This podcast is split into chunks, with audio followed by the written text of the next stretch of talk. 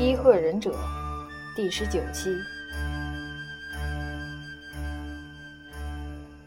这天深夜，织田信长本镇突然来了一个密使，献上一件奇特的礼物。礼物正是世姬公主所赠，却不是什么奇珍异宝，而是一小袋豆子，口袋两端扎紧丝线。很难解开。织田信长得到这件礼物，沉思良久，突然大惊失色。信长此次讨伐越前，已经考虑到妹夫前景长政的立场，因此没有强行要求他出兵相助。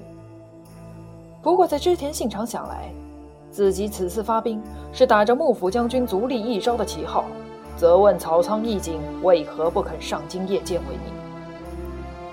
长政应该不会阻挠。况且，不管怎样，长政是阿氏的丈夫，无论如何，他也不会背叛自己。因此，虽然通过前景氏的领地北进，织田信长丝毫没有戒备自己的后方，而眼前。这件来自阿氏的奇特礼物，含义却非常明显。织田军正面临着代中之斗的险恶局面，前后两端都被绑死，无路可逃。阿氏在经历了痛苦抉择之后，最终做出了和前景长政一样的决定。乱世之中的儿女情长，正如同湍急水流中的落叶，随波逐流，无可奈何。背叛自己的丈夫长振，是她从来没有想过的。但是，她又怎能眼看着自己的亲生哥哥陷入绝境而不顾呢？织田信长立即派了自己的忍者打探情报，很快证实了前景军已经在京崎与京都之间布阵，随时准备截断自己的退路。越前之地眼看已经是囊中之物，现在却因为这一突然变故不得不放弃。而且没有了前景长镇的支持，原本就不稳固的江南领地。随时可能遭受敌军袭击。京都本来是信长向天下发布威名之地，现在却立即成了四面皆敌的险地。织田信长立刻后退，并派德川家康和家中武将羽柴秀吉为殿后，阻挡正从伊乘谷汹涌杀来的曹昌大军。织田信长仅率随从十人翻山越岭。狼狈地逃回本城，而这时，已经有强大的大明响应足利义昭的号召，逼近京都。如果足利义昭得到新大明的保护，就可以将织田信长一脚踢开。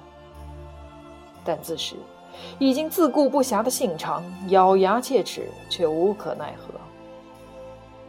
焦急之中，他向自己的盟友德川家康求助。作为织田信长最忠实的盟友和义弟，德川、织田两家的同盟到现在已经稳固的延续了八年。这一天，在伊贺的半藏突然接到德川家康的密信，交代了一项极其棘手的任务：刺杀已经进入京都和足利义昭会面的大名井筒官彦。半藏将信转交给安喜，安喜读完信，没有说话。作为服部的上忍，不需要每次都亲临战斗第一线，但是这次的任务，无论难度还是最后的影响，都极其重大。如果没有上忍在现场谋划，中忍和下忍是无法完成的。这是安喜成为忍者以来接到的第一个任务，却是这样危险艰巨的任务。他没有将这个消息告诉竹田。作为忍者，首要的身份是组织的一员，而不是其他。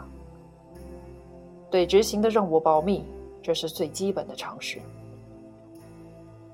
他招来了左兵卫，商议之后，两人于次日秘密出发，前往京都。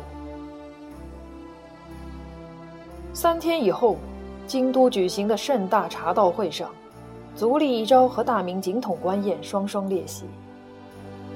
足利义昭本人酷爱茶道花道，自诩为文化将军。井筒官彦当然刻意逢迎。席间，京都有名的艺伎表演才艺，舞姬梅若引起井筒官彦的注意，还于第二日送了许多礼物到梅若住处，并派使者传话，请梅若改日到自己府上表演。安喜和左兵卫立即探知了这一消息，然而精通府上一名不速之客。却令他们的刺杀计划更难如登天。山田八右卫门近日应邀在警统官彦府上居住，和左兵卫一样，他是以变装术出名的伊贺十一达人，此外还精通风水阴阳之术。山田在警统府上，意味着化妆成梅若刺杀警统的计划将极其危险。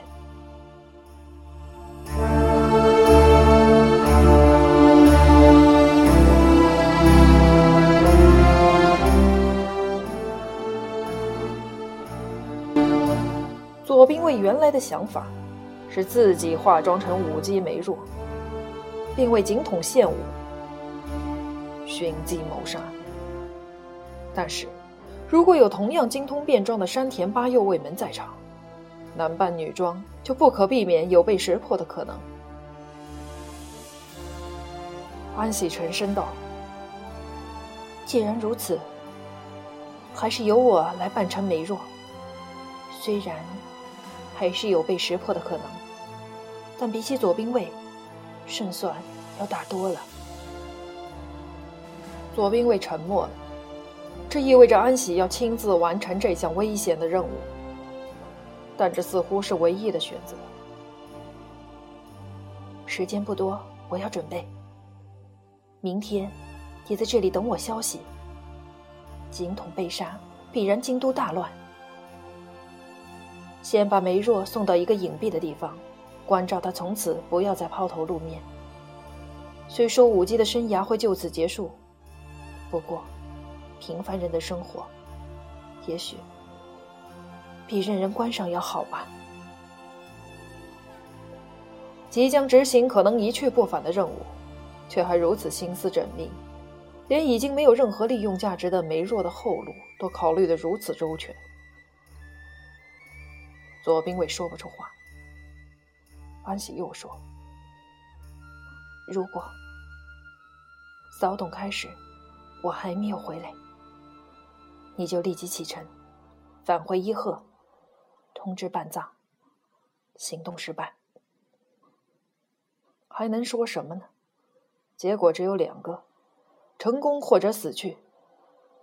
左兵卫自己去执行这个计划，内心将轻松许多。”而现在，一切关照的话都是多余，告别的话更是不能说。除了服从命令，再没有其他可做。次日下午，警统官宴的使者驱车来到梅若的住处。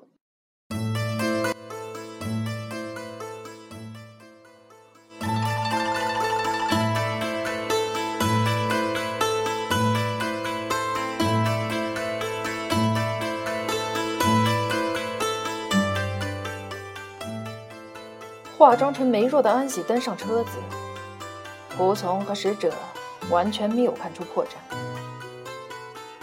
到了井筒府上，只见井筒坐在首席，山田八右卫门果然也在座。安喜款款上前拜道行礼。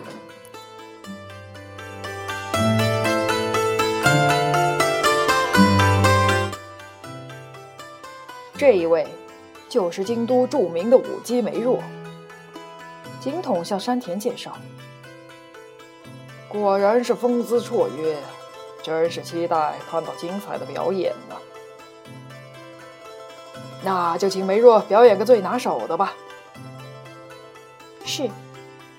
安喜退后几步，舞了一曲富士山的雪。井筒和山田均击掌叫好。如此表演了数曲，金统让安喜坐下，并赐酒。安喜接过酒杯，徐徐饮下。一旁的主体，一旁的山田突然说：“见识了梅若的舞姿，还没有得见梅若的剑术呢。”安喜一愣，金统、官彦在一旁大笑：“山田真是开玩笑，舞姬怎么可能会懂得剑术？”山田冷笑：“一般的舞姬的确是不会，可是长久练剑的就不一样了。试问梅若，你双手掌心的茧子因何而起呀？”安喜一惊，